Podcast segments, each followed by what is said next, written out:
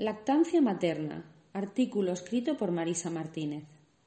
Como dice el gran pediatra Carlos González en el título de su libro, la lactancia materna es un regalo para toda la vida.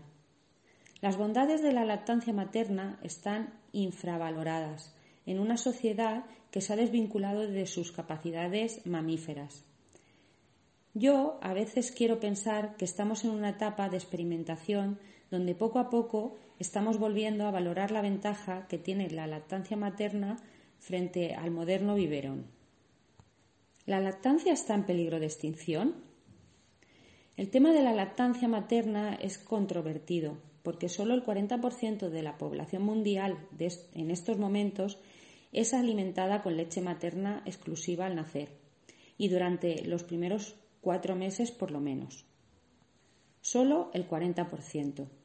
Estos datos no pueden generar comodidad ante el otro 60% que hace uso de leches artificiales, por necesidad, libre elección o puro desconocimiento, y mal asesoramiento de profesionales de la salud. La lactancia materna ha peligrado en las últimas décadas por muchos procesos inadecuados en los propios hospitales desde el principio del mismo alumbramiento.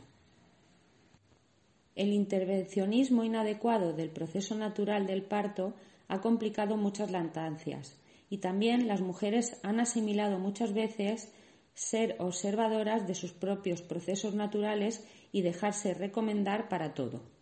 Diferencia entre lactancia materna y sucedáneos. Sin entrar en buscar responsables, lo importante es que no haya que volver a hablar de las bondades de la lactancia, para convencer a la población de retomar esta costumbre tan saludable y excelente en todos los aspectos de la crianza, sino poder sobre la mesa cómo los intereses económicos de empresas de leches infantiles han idiotizado a una generación de profesionales y de familias para tener sus ingentes beneficios y corromper la salud pública de la sociedad. Para tratar de paliar los efectos invasivos y la influencia de estas empresas, existe una, ley que intenta regular la comercialización de los sucedáneos de leche materna y que se incumple de forma insultante ante nuestras narices cada dos por tres, de manos de muchos profesionales pediátricos, siendo parte del juego mediante publicidad en sus consultas y siendo cómplices de tantas lactancias truncadas con falsos problemas de crecimientos en los neonatos. Muchos son los organismos y asociaciones que luchan por recuperar y aumentar la costumbre de la lactancia materna. Reclaman a los propios gobiernos el apoyo necesario para una legislación que facilite la conciliación de las mujeres en el ámbito laboral. Y no como se ha hecho hasta ahora mejorando las condiciones para los padres y nada o muy poco una baja que atienda a las recomendaciones de la OMS en materia de lactancia. Un mínimo de seis meses de lactancia exclusiva a demanda que lucha contra los cuatro meses de baja de maternidad en nuestro país. Sobre lactancia se pueden escribir libros y tratados enteros como lo hacen muchos profesionales, pero si tuviera que recopilar de forma breve los motivos principales por los que defender la lactancia materna sería, para el bebé, muy resumidamente, complementa y regula el sistema inmunológico ofreciendo protección a diferentes enfermedades. Promueve el buen desarrollo de la estructura oseomuscular facial. Mejora el desarrollo del sistema psiconeuroinmunoendocrino, el muscular, respiratorio, óseo o cerebral. Un sabor variable que educa el, paladar del niño en sabores. Fácil digestión. Mejora el vínculo en contacto con la madre por la posición y la envoltura que conlleva el amamantar. Para la madre mejora los cuadros de ansiedad y depresión de posparto. Genera el vínculo saludable y biológico con el bebé. Genera oxitocina que ayuda a recuperar las secuelas físicas tras el parto como la contracción del útero. Ayuda a la economía familiar. Es gratis y su excelencia previene de enfermedades al niño que nos harán gastar menos tiempo y dinero en su atención. No se puede explicar para qué una madre lo que puede ser mirar a los ojos del bebé mientras succiona tu pecho. Es un círculo de energía que se retroalimenta. Para el medio ambiente. Evidentemente es la forma más ecológica de alimentar, puesto que no genera residuos ni somete a otras especies. Ante catástrofes es un alimento seguro y el más necesario para los bebés. No está sometida a cargas fiscales, es democrática y nadie puede venir a regularnos mediante leyes políticas o fiscales su uso. Es un derecho particular y absoluto que tienen la madre y el bebé.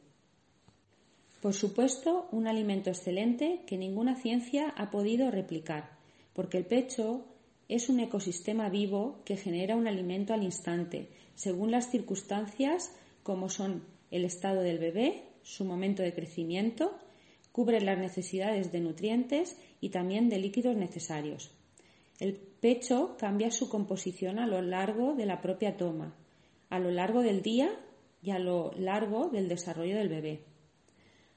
Nada, absolutamente ningún sucedáneo de leche infantil ha conseguido generar una leche tan completa y exacta para cada bebé. La leche materna es la leche más adecuada al desarrollo del bebé. Aporta los nutrientes justos y necesarios y previene de muchos problemas de salud que pueden desarrollar por su madura inmunidad. Importancia de la leche materna. En los tres primeros años de crecimiento del bebé se desarrolla los pilares fundamentales de la salud de los individuos. Para estos pilares, la lactancia materna es casi uno de los más importantes. Refuerza el vínculo y apego saludable con una figura del cuidado principal. Además de hablar de las bondades, es preciso nombrar los riesgos de elegir no amamantar.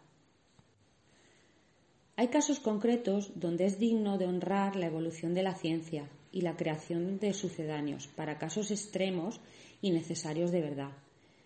Por supuesto, en este texto no se pretende desmerecer la decisión libre de cada núcleo familiar, pero sí poner sobre la mesa que las decisiones tienen consecuencias, sean las que sean, y que de esto se habla más bien poco o nada. Los profesionales de la salud comprometen lactancias totalmente saludables y consolidadas usando la vulnerabilidad de una madre que teme de forma extrema y con mucha sensibilidad por el bienestar de su cachorro. Y de esta manera, yo personalmente, como asesora de lactancia, asisto a muchas madres a las que se les ha cuestionado su capacidad de alimentar a su bebé exclusivamente con su leche. Madres preocupadísimas, con miedo, que sucumben sin más explicaciones ni pruebas que detecten el problema real a la famosa ayudita. Ahora son ayuditas porque ya no cedemos tan fácilmente a retirar porque sí el pecho a la primera crisis que se nos viene encima por desconocimiento. Entonces los profesionales siguen presionando con mentiras de bajos preceptibles para seguir alimentando. Todo depende de la base de salud que trae el bebé, pero nuestras acciones pueden incrementar o interferir en este desarrollo. La lactancia materna es alimento, calor, atención a demanda, que es lo que necesita un bebé cuando llega al mundo, vínculo, cuidado mutuo, pausa de la vida acelerada y materialista. Para hacerlo correctamente necesitamos algo de ayuda ya que es un acto biocultural. Conlleva parte biológica, pero debemos aprender a hacerlo correctamente, antes se daba de forma natural al suceder esto en diferentes generaciones y poder verlo en cualquier lugar. Ahora nos falta cultura del pecho.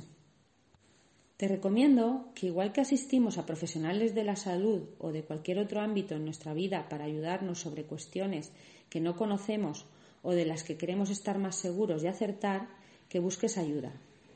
Existen grupos de apoyo de madre a madre gratuitos de la propia experiencia de madres y alguna profesional quizás pueden acompañarte en el proceso o en las complicaciones. Por supuesto, un buen pediatra, matrona, enfermera y las asesoras de lactancia. Daría para escribir mucho si además explicamos la técnica o las acciones que pueden interferir de base en una correcta iniciación a la lactancia. De momento, esta es la información que más necesaria me parece compartir. El hecho de que no se esté cuidando este derecho del niño y de la familia a tener información real y segura para darle lo mejor a su hijo. Dar pecho es un regalo que nos deja el mejor legado de la vida. El milagro de la vida, procrear, ver crecer un ser dentro de otro ser, parir y seguir cuidando con presencia y conciencia. ¿Quién es Marisa? Marisa es una investigadora multidisciplinar y autodidacta, lo que la lleva a tener formación de campos muy variados, pero siempre motivada por conocer al ser humano en su máximo esplendor y posibilidades. Al ser madre descubrió un mundo que nos concierne a todos, la llegada a la vida y todo lo que ello conlleva con cada decisión que tomaron nuestros padres para nosotros. Empezó experimentando diferentes fórmulas para su maternidad y para el bienestar de su hija, y descubrió la figura de la doula, la lactancia materna o el porteo. Decidió formarse y compartir su experiencia desde una base profesional. Complementó la parte física con la técnica de craneosacral biodinámica para conocer otros aspectos más holísticos del ser humano. Después disfrutó y jugó con el yoga, que tantos beneficios tiene convirtiéndose en instructora de Hatha Yoga y yoga infantil. Su proyecto se llama mamiferarte.com, un lugar donde contar su experiencia y ofrecerla a quien le resuene. Su motivación de vida, seguir dando la matraca con sus constantes cuestionamientos sobre el sentido de la vida y evitar la resignación a lo que nos cuentan desde intereses políticos o económicos.